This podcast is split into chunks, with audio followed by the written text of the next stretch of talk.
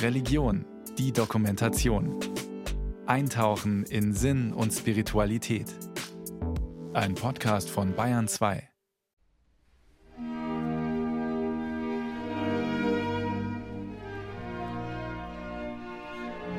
Tröstet, tröstet, mein Volk, spricht euer Gott. Redet zum Herzen Jerusalems und rufet ihr zu, dass vollendet ist ihr Scharwerk, dass abgegnadet ist ihre Schuld, dass gedoppelt von seiner Hand sie empfängt für all ihre Sündenbußen.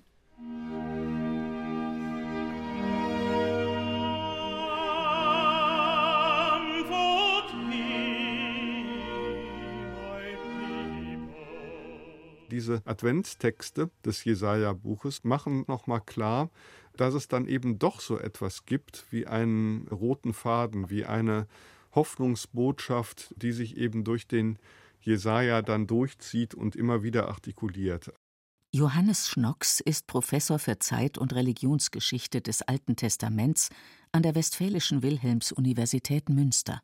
Dieses Comfort ye, tröstet, tröstet mein Volk, da sind wir in diesem zweiten Teil, wo es dann eigentlich um die Rückkehr aus dem babylonischen Exil geht in der frühen Perserzeit. Da haben wir sozusagen wieder eine Hoffnungsbotschaft, die sagt, auch nach dieser Riesenkatastrophe, es geht weiter. Eine trostreiche Fassung dieser adventlichen Jesaja-Worte hat Georg Friedrich Händel im ersten Teil des Messias vertont.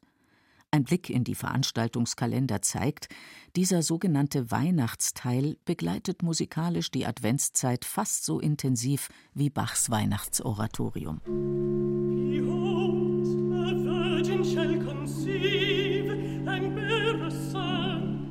In einer freien Zusammenstellung aus den Büchern der Propheten und der Evangelien schildert Händel musikalisch die Erwartung und die Geburt des Messias etwa wenn in einem Text, der aus den älteren Teilen des Jesaja-Buches stammt, von einer jungen Frau die Rede ist, die einen Sohn namens Immanuel gebären wird. Diese Texte erzählen immer wieder von Licht und Dunkel, vom Volk, das in der Finsternis ein helles Licht sieht, bis am Ende des Buches schließlich die Dunkelheit über der Erde von Gott strahlend erhellt wird dann eben auch bei Jesaja diese sehr, sehr seltene Aussage, dass Gott es ist, der nicht nur das Licht, sondern eben auch die Finsternis schafft. Dass diese Beziehung zu Gott entsprechend auch kein Ponyhof ist, sondern unendliche Tiefen mit durchschreiten kann. Das ist auch wegen dieser tiefen existenziellen Dimension, die da drin ist, auch etwas, was dann eben Musiker vieler Jahrhunderte auch immer wieder angesprochen hat und was sie aufgreifen konnten.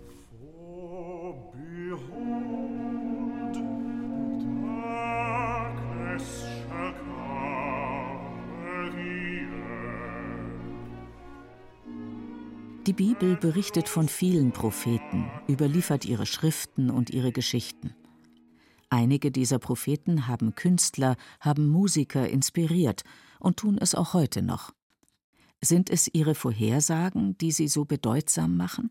Wenn wir heute von Propheten sprechen, also etwa sagen, da musste man jetzt kein Prophet sein, das ist im Grunde ja, dass der Prophet eine Zukunftsansage macht. Das ist unser gängiger Sprachgebrauch von Prophetie und das ist einer, der eigentlich mit einer ganz bestimmten Art von Bibelhermeneutik zu tun hat, nämlich, dass wir Christen das Alte Testament und insbesondere die prophetischen Schriften daraufhin lesen, inwiefern sie etwas gesagt haben über Jesus Christus und damit eben die Zukunft angesagt haben. Und die Tendenz wenn man so liest, ist sozusagen sehr gefährlich, weil das dazu führt, dass wir eigentlich einen jüdisch-christlichen Dialog gar nicht mehr ernsthaft führen können, weil wir dann immer dem Judentum schon vorhalten müssten, ja, ihr könnt ja gar nicht eure eigenen Propheten richtig verstehen, weil er ja gar nicht versteht, dass das alles in Jesus Christus schon erfüllt ist.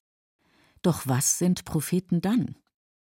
Ein Blick zurück in die Zeit, in der viele der Prophetenbücher des Alten Testaments entstanden sind, zeigt, prophetische Phänomene sind verbreitet im gesamten alten Orient, über alle Kulturen und Religionen. In Palastarchiven sind Berichte von prophetischen Sprüchen erhalten, die Unheil androhen, sollte ein schadhafter Tempel eines Gottes nicht bald wiederhergestellt werden. In dieser Tradition stehen auch die Propheten des Alten Testaments.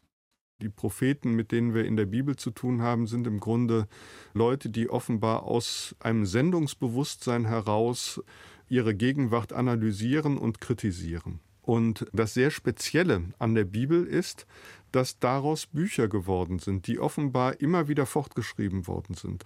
Die Vorstellung dahinter ist im Grunde immer die, das, was da in der Vergangenheit mal im göttlichen Namen verkündet wurde, da haben wir als Gemeinschaft, die diese Texte weiter überliefert, den Eindruck, da ist was dran. Da wird etwas über Gott ausgesagt, ja, was auch heute gilt, was auch uns heute noch etwas sagen kann. Das wäre auch heute eine Herangehensweise an die prophetischen Texte, die sich der Alttestamentler Johannes Schnocks wünschen würde. Wenn Sie so daran gehen, dann haben Sie eigentlich weniger damit zu tun, dass man sagen würde, ja, also da hat es sozusagen einen Knall gegeben und der Prophet Jesaja hat irgendwie über göttliche Eingebung etwas gesagt, von dem ich dann heute sagen kann, das ist genau die Botschaft für heute, sondern er hat sozusagen etwas grundlegend Richtiges über Gott gesagt. Also ihm ist etwas klar geworden. Und diese Wahrheit kommt heute auf uns und wir sind gefordert, uns klar zu machen, ja, was heißt das denn eigentlich, was da steht? Ganz in diesem Sinne übersetzten Martin Buber und Franz Rosenzweig das hebräische Wort Navi nicht mit Prophet, sondern mit Künder. Es wird geschehen, wann du dorthin in die Stadt kommst, du wirst auf eine Bande von Kündern treffen, die von der Koppe herabschreiten, vorauf ihnen Harfe, Pauke, Flöte und Leier.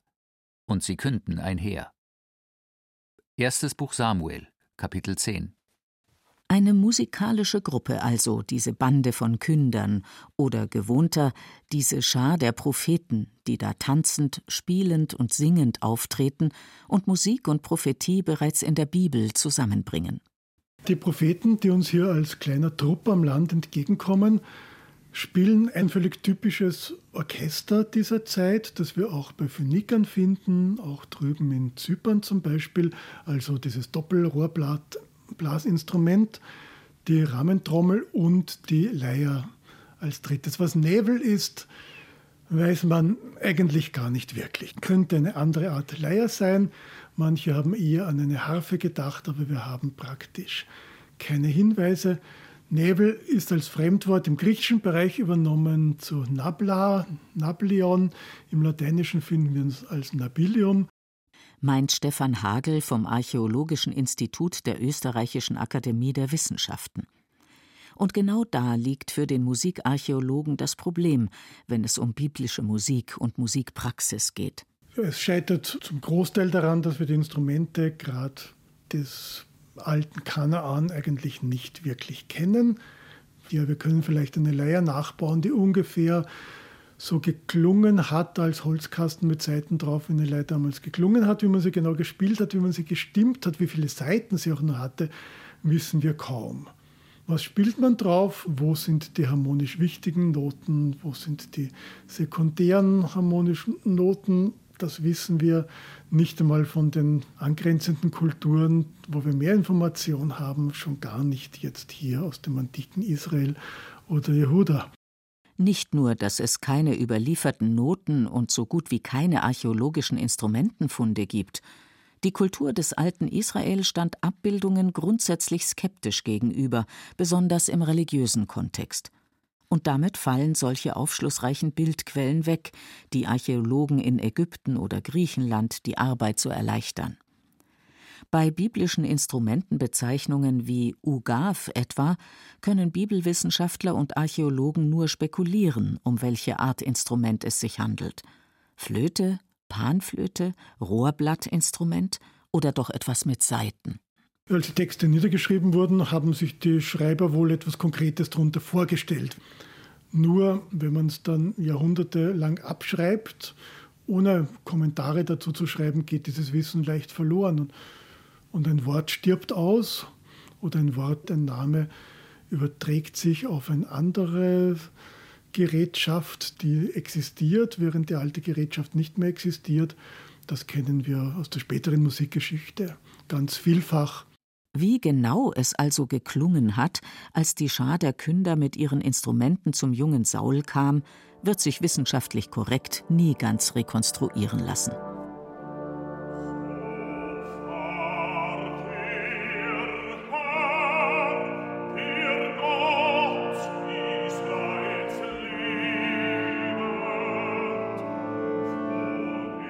Elias.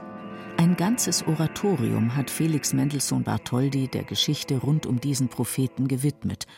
Eine Gestalt, in der sich Geschichte und Dichtung zu einem großen epischen Gebilde verdichtet haben.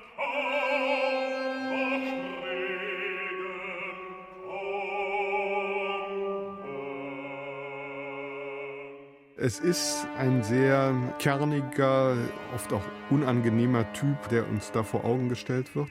Einer, der seiner Berufung folgt, auch wenn er glaubt, an ihr immer wieder zu zerbrechen und nicht weiter zu können. Ein Wettkampf mit den Propheten Baals, eine Totenerweckung, Erdbeben, Feuer, Sturm und Flut. Reichlich dankbarer Stoff für einen Komponisten und dazu eine Hauptfigur, ein Prophet, der nach Mendelssohns eigenen Worten stark, eifrig, auch wohl bös und zornig und finster sein konnte. Mit der Dramatik des Oratoriums hat Mendelssohns Elias durchaus opernhafte Züge, und das bereits in der Bibel.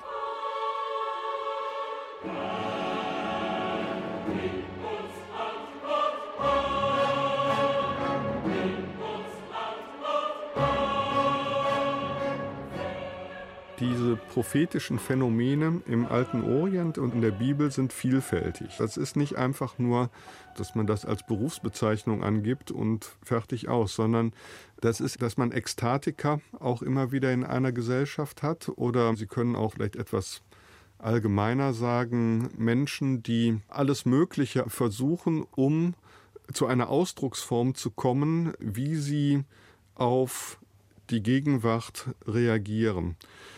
Wahrscheinlich ist das gar nicht so weit davon entfernt, wenn wir etwa davon sprechen, dass gute Musik auch heute durchaus etwas Prophetisches haben kann.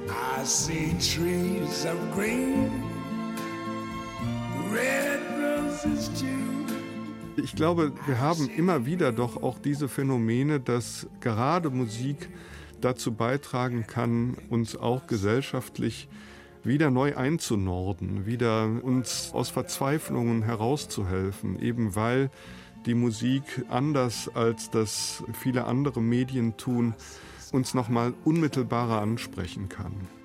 What a Wonderful World wurde in der Zeit des Vietnamkriegs und der Proteste der Bürgerrechtsbewegung als eine Art Friedenslied für Louis Armstrong geschrieben das den Menschen deutlich macht, es ist nicht alles in Kriegskategorien zu denken, sondern man kann Kraft daraus beziehen, wenn man die Welt betrachtet und sieht, sie ist doch eigentlich wunderschön. Eine Utopie, ganz ähnlich der des Propheten Jesaja. Hier die Übersetzung von Buber Rosenzweig. Dann gastet der Wolf beim Lamm, der Pardel lagert beim Böcklein, Kalb und Jungleu mästen sich vereint, ein kleiner Knabe treibt sie einher. Kuh und Bärin sind Weidegenossen, ihre Jungen lagern mitsammen. Der Löwe frisst Stroh wie ein Rind. Der Säugling erlustigt sich an der Höhle der Viper. Nach dem Lichtloch der Kreuzotter patscht mit seiner Hand ein Entwöhntes. Jetzt können Sie natürlich sagen, ja, der Kanon ist abgeschlossen, nach Maleachi gibt es keinen Propheten mehr. Ja, alles richtig. Ne? Aber es geht ja um die Frage, wo haben wir solche Phänomene? Wie können wir uns das im Grunde vorstellen? Auch im Blick auf die antiken Prophetien war es ja immer so, die Entscheidung, ob das jetzt für mich eine gültige Prophetie ist, die ich annehme, die ist immer noch einmal eine andere. Ne? Also von daher es mag jetzt Leute geben, die mit dem Armstrong nichts anfangen können, aber offenbar gab es sehr, sehr, sehr viele Menschen in dieser Zeit, die damit sehr viel anfangen konnten, die er unmittelbar angesprochen hat. Gerade das Singen ist für die Bibel ein wesentliches und grundlegendes Element. Auch wenn wir nicht wissen, wie die Texte vorgetragen, gesungen wurden, so lässt sich doch aus der Textstruktur deutlich erkennen, dass es sich ganz oft um klingende Worte handelt, meint Musikarchäologe Stefan Hagel. Große Teile auch der großen Prophetenbücher sind ja in Lyrikform geschrieben, das ist nicht Prosa und dann wahrscheinlich durchaus auch für Gesang bestimmt, nicht zur Rezitation. Also Dichtung ist in der Antike zu einem ganz, ganz großen Teil Gesang. Und damit sind die Texte der Bibel an sich schon klingend geschrieben, gesungen und oft wohl mit Begleitung von Instrumenten, wie es aus den Nachbarkulturen Israels überliefert ist, auch wenn wir die Texte heute meist als trocken rezitierte Passagen kennen. Ein großer Teil von religiöser Musik ist gesungene Musik, weil man ja die Gottheit mit ihren Namen und ihren Taten loben will. Also man kann instrumental natürlich ins Hintergrund zu Kulthandlungen spielen, aber das Wesentlichste ist, dass man hier Sprache auch in ihren ganzen magischen Dimensionen letztlich zur Anrufung der Gottheit der jenseitigen Mächte verwenden kann. Der Klang des göttlichen Hofstaats ist wohl einfach ein Abbild des Klangs des menschlichen Hofstaats. Ein orientalischer Hof hat jetzt nicht nur die eigene Musiktradition, sondern versucht auch durch Beutezüge oder auch diplomatische Austausch Musikmachende aus anderen Gegenden zu bekommen, sodass man also zu den eigenen Festivitäten Musik aus allen möglichen Teilen der Welt hören kann. Musik, Gesang, ein Orchester gehörten zu jedem orientalischen Hof, der etwas auf sich hielt, und somit wohl auch an Gottes Hofstaat in der Bibel.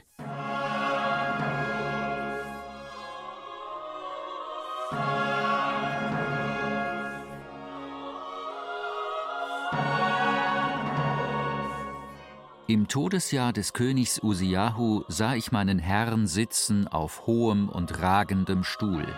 Seine Säume füllten den Hallenraum. Brandwesen umstanden oben ihn, sechs Schwingen hatten sie, sechs Schwingen ein jeder.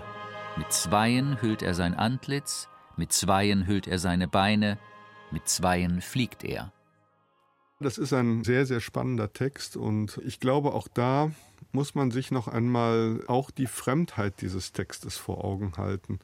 Die Seraphen, also im Grunde etwas schauerliche Dämonenwesen, ne? also es sind geflügelte Schlangen, die selbst auch eine gewisse Gefährlichkeit ausstrahlen. Da haben sie ägyptische Vorbilder, ne? also auch die Ureus-Schlange etwa, die da irgendwo dann immer mit reinspielt und die auch im alten Ägypten ein Symbol für die zornige Gerechtigkeit des Pharao ist. Also Gerechtigkeit ist eben auch etwas, was einmal unbequem werden kann, wenn es sich gegen mich richtet. Diese zornflammende Gerechtigkeit in der Ureus-Schlange, die eben auch hier in diesen Seraphen mit eine Rolle spielt.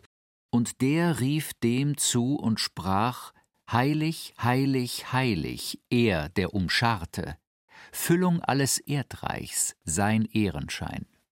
Diese Seraphen singen jetzt dieses Kadosh, Kadosh, Kadosh, also dieses Heilig, Heilig, Heilig. Die Bauteile der Tür fangen an zu wackeln und zu beben die Konfrontation mit dem Heiligen zeigt, was bei uns alles unheilig ist und was dann damit gefährdet ist. Und äh, das ist dann eben auch die durchaus sehr, sehr unbequeme Botschaft, die Jesaja in diesem Kapitel bekommt, dass er warnen soll, dass er das Gericht verkünden soll und so weiter.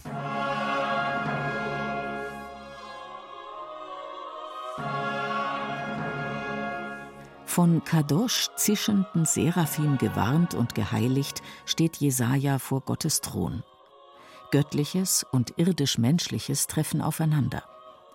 Und mit diesem Verständnis hat das Christentum genau diesen Sanctus, Heiligruf in die Liturgie übernommen, an zentraler Stelle, wenn bei der Eucharistiefeier aus irdischem Brot und Wein göttlicher Leib und göttliches Blut werden. Wir sind ja gewohnt, dass wir sagen, ja, also das sind im Grunde die himmlischen Heerscharen und die stellen wir uns dann im Zweifel als Engel wie auf einem Nazarener-Gemälde so etwas weichgespült vor. Ne? Die sind also alle ganz verklärt und gucken irgendwie nur noch ganz süßlich und die säuseln dann so ein heilig, heilig, heilig. Also der Text ist durchaus ein viel, viel ungemütlicherer.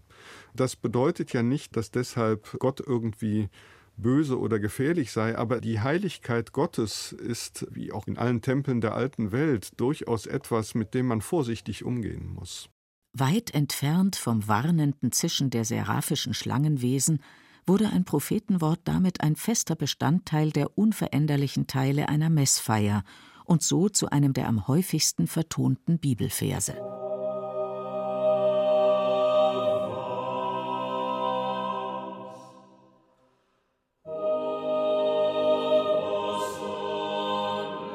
Die biblischen Propheten sind charismatische Führer, Lehrer, Tröster und Seelsorger, zugleich aber auch Warner und Mahner, die zur Umkehr, zur Buße und zu einem Umdenken aufrufen, und das oft erfolglos. Besonders der Prophet Jeremia tritt als ein solcher Mahner auf. Das Jeremia-Buch ist ein total faszinierendes Buch, weil wir diese Tiefen eines wirklich am Schicksal seines Volkes und seiner Stadt Jerusalem mitleidenden Propheten wiederfinden können. Also es ist wirklich ein an Tagespolitik hoch interessierter Mensch, der uns da gegenübertritt und der das eben auch in seinem religiösen Leben mit sich und seinem Gott abmacht. Das führt dann eben auch dazu, dass diese Klagelieder, also im Grunde diese Sammlung von ganz erschütternden Klagen über den Untergang Jerusalems in der Tradition mit Jeremia verbunden werden. Besonders solche prophetischen Klagelieder, die oft mit dramatischen Ausdrucksweisen arbeiten, sind häufig vertont worden, denn sie haben Eingang in die christliche Liturgie der Karwoche gefunden. Wir wissen nicht, wie diese Klagelieder aufgeführt wurden oder für welche Ersthörer sie entstanden sind. Was klar ist, dass wir auch da wiederum den großen altorientalischen Zusammenhang haben. Also wir hatten die Stadtklagen schon in Mesopotamien, die eben auch da eine große Rolle gespielt haben in der Art und Weise, wie eine Stadtgesellschaft ein Trauma aufarbeiten kann. Und von daher würde ich sagen, wir haben hier eine kollektive Traumabewältigung, mit der wir es zu tun haben, die sich auch akustisch Bahn bricht und die mit diesen hochpoetischen Texten noch einmal umgesetzt wird, um vielleicht Hilfestellungen anzubieten, wie man mit einer solch erschütternden Niederlage und Zerstörung einer Stadt eben umgehen kann.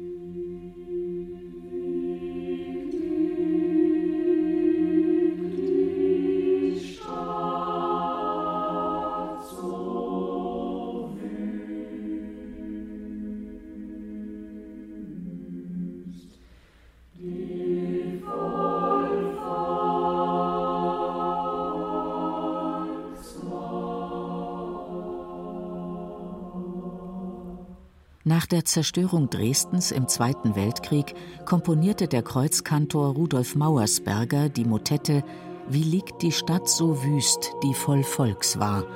Er stellte den Text aus den Klageliedern des Jeremias zusammen. Wie liegt die Stadt so wüst, die voll Volks war. Anders als das biblische Original verzichtete Mauersberger in seiner Textauswahl und musikalischen Aufarbeitung der scheinbar zur Realität gewordenen biblischen Prophetie auf den Teil des Textes, der sich mit der eigenen Schuld auseinandersetzt, die sich ebenfalls zeitaktuell deuten lassen könnte. Es ist aber geschehen, um der Sünden willen ihrer Propheten und um der Missetaten willen ihrer Priester, die darin der Gerechten Blut vergossen. Sie gingen hin und her auf den Gassen wie die Blinden und waren mit Blut besudelt, dass man auch ihre Kleider nicht anrühren konnte. Als Jeremias Prophezeiungen über den Untergang Jerusalems tatsächlich Realität werden, wird der verachtete Warner zum Tröster seines Volkes, ganz ähnlich wie der Prophet Jesaja, der nach dem Gericht Gottes Jerusalem Trost verspricht. Der geschichtsmächtige Gott muss auch durchaus einer sein, der in der Lage ist, auch mit Unrecht und mit angreifenden Feinden umzugehen, um dann letztlich das Ziel zu trösten und Heil zu wirken. Das gehört im Grunde zusammen. Diese Gerechtigkeitsvorstellung ist im alten Orient immer eine kosmologische. Also es geht immer darum, dass die Welt aus den Fugen gerät, wenn die Gerechtigkeit nicht funktioniert. Wenn also die Verbrecher am Ende die Oberhand behalten. Die Gerechtigkeit ist eben Teil dieser Weltordnung. Und als solche ist sie eben durchaus auch ungemütlich.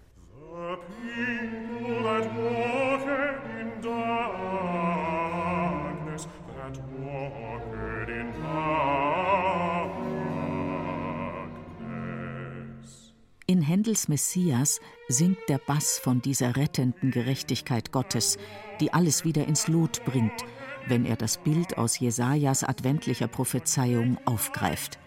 The people who walked in darkness. Das Volk, die in Finsternis gehen, ersehen ein großes Licht, die Siedler im Todschattenlande, Licht erglänzt über sie. Auch wenn Jesaja nicht die Zukunft vorhersagte und seine Prophetie damals wohl noch nicht auf Jesus bezogen hat, so passt das Bild doch wunderbar in die Adventszeit.